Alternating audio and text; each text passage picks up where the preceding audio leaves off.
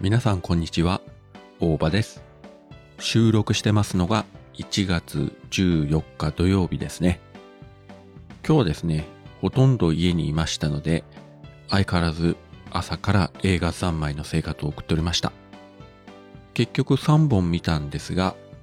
1本目がうる星やつら2ビューティフルドリーマー。2本目がザ・メニュー。3本目がマルサの女。という、まあ、見事にバラバラなね、えー、3本立てだったんですけれども、ビューティフルドリーマーはですね、えっ、と、この番組のだいぶ以前に押井守監督作品の特集をやった時にもいろいろ喋ったんですけれども、1984年公開ということで、もうかれこれ40年、ね、えー、39年か今年でなりますけれども、おそらくトータルで20回ぐらい見てるんじゃないですかね。当然劇場公開時にあの映画館で見たんですけれども、当時大学生だったんですが、映画見終わって呆然として映画館から出てきたことは今でもはっきり覚えてますね。この作品、えー、監督の押井守、えー、前作の、えー、オンリーユーというので劇場映画のデビューをしたんですが、まあ、このオンリーユーというのは単純にテレビスペシャルの拡大版という感じで、正直そんなに面白くはなかったんですよね。なので自分もその後ほぼ見直すことがないんですけれども、ビューティフルドリーマーは全く違う、本当にうるせえ奴らを題材にした押し守る映画という形を構築したと言いますか。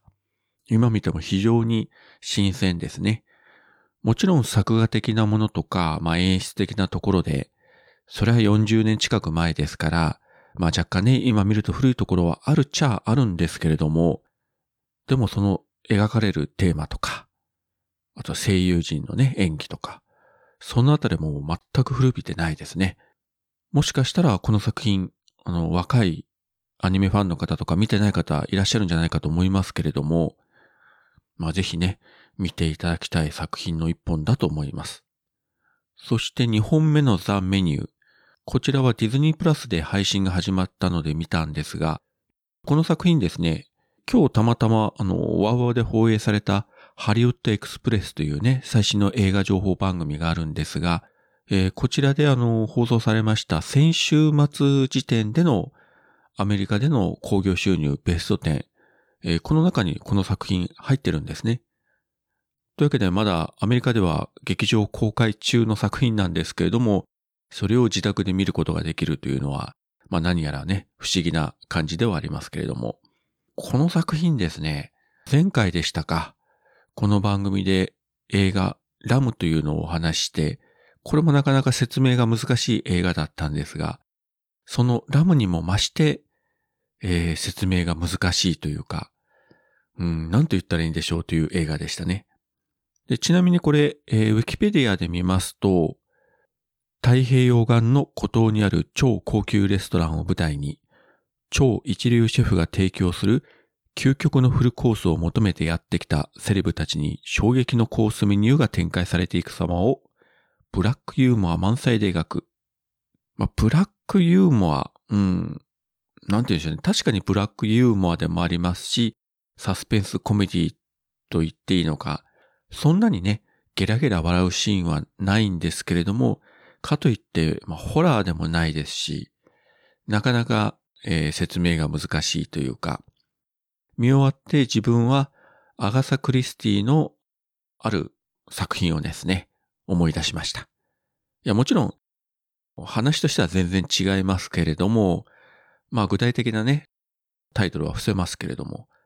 なんかあの作品っぽいなという感じはしました。まあ主人公が二人いまして、超一流シェフを演じる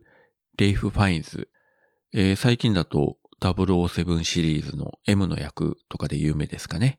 そしてもう一人、まあ、ヒロイン役のマーゴを演じたアニャ・テイラー・ジョイ。あの、クイーンズ・ギャンビット以来自分の好きな女優さんですけれども、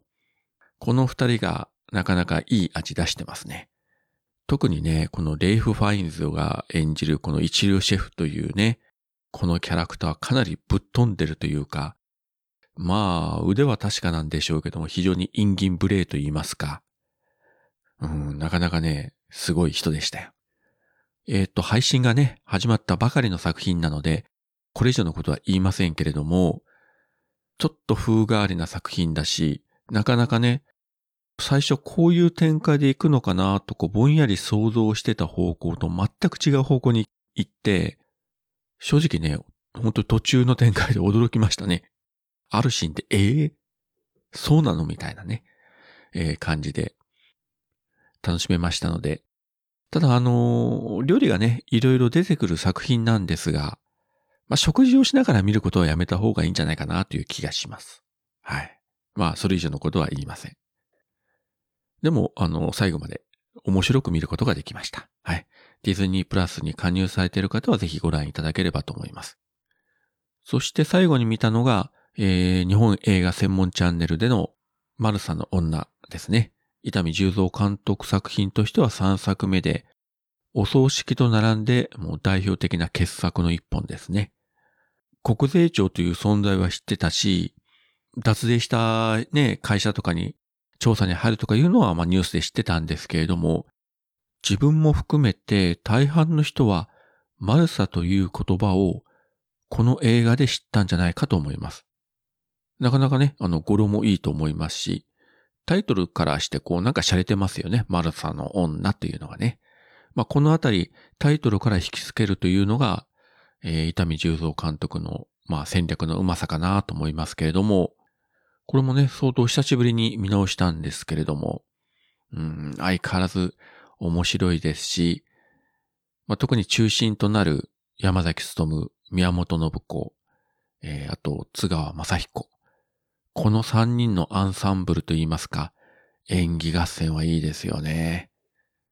うまい役者が出てくると、まあシナリオがね、多少あれでも本当に面白く見れるんですけれども、面白い脚本に実力ある俳優がずらっと出てたら、これはもう最強ですよね。うん、改めて今回ね、それを思い出しました。今、伊丹十三監督作品っていうのは、配信にも載ってないということで、まあ、あの、ヤフーニュースで見ると、今年劇場での再公開の予定もあるというふうにちらっと出てましたので、まあもしね、お近くの劇場で再上映されることがありましたら、まあ個人的には伊丹十三作品、まあ全10作あるんですが、1作目のお葬式、そして3作目のこのマルサの女、この2本はね、ぜひ劇場で見ていただければと思います。まあ、自分もね、あの、近所のシネコンで再上映されるようだったら、ぜひ映画館のね、大きいスクリーンでまた、えー、この映画を見てみたいと思います。はい。そういったわけで、本日見ました3本の映画について、ざっくりとした感想をお話ししましたけれども、えー、っとですね、前回取り上げた映画、ラムですね。LAMB。羊のラムですけれども、えー、それを聞いてですね、えー、反応していただいたツイートがありましたんで、お二人紹介してみたいと思います。まずは黒柳りんごさんですね。ラムめちゃくちゃ気になるやないですか。時間が足りない。といただきまして、その後ですね、Amazon プライムビデオで、えー、見ていただいたようで、大場さんが言うんだからきっと面白い、見ますというツイートをいただいております。ありがとうございます。さらにはですね、えー、なおさんからもですね、北九州の片隅を聞いて出会った作品、何が生まれたのかどうしても確かめたくて、見ているうちにだんだんアダを受け入れて可愛くて愛おしいと感じていく私がいました。私も狂っているのか。言葉少なめに展開されて引き込まれ、あっという間でした。といただきました。ありがとうございます。お二人の方がね、えー、このラムを見ていただいたと。そして感想をツイートしていただいたと。やはりあの自分もそうですけれども、よそのポッドキャストを聞いてね、えー、こんな映画がこうでしたよと聞くと、あ、ちょっと見てみようかと思って見ることもね、たくさんありますので、え、まあこういったことでですね、えー、情報を交換して楽しい映画に巡り合っていくというのもいいんじゃないかなと思います。まあ、このラムですね、まあ、ここでも詳細は省きますけれども、やはり男性が見る場合と女性が見る場合と、おそらく受け取り方が違うと思うんですね。特に女性が見た場合は、感情移入の度合いが激しくなるんじゃないかなという気がします。いや、もちろんね、男性でも感情移入たくさんする人もいることだと思いますけれどもね。そういえばですね、その自分がこの片隅でラムを取り上げた回を配信して、ほぼ同じぐらいのタイミングでですね、えー、ポッドキャスト、営農とサブカルという番組がありますけれども、こちらのパーソナリティのジョンさんが、やはりこのラムを取り上げてまして、ネタバレないトークと、丸ごと一本、えー、ネタバレ全開トークを繰り広げられている回がありまして、これはあの、めちゃくちゃ面白かったし、自分も勉強になりました。聞くところによるとですね、この営農とサブカルのジョンさん、北海道在住の方なんですが、3月4日のポッドキャストフリークスに出展されるということで、え一応自分も行く予定にしてますのでですね、えぜひ、えお会いして、えラムの感想でもね、語り合えればいいかなと勝手に思っております。はい、そういったことで今回は、え本日見た3本の映画、うる星やつら2ビューティフルドリーマー、ザ・メニュー、マルサの女、そして、えー、前回から引き続き、ラム。こういった映画について、あれこれお話をさせていただきました。それではまた。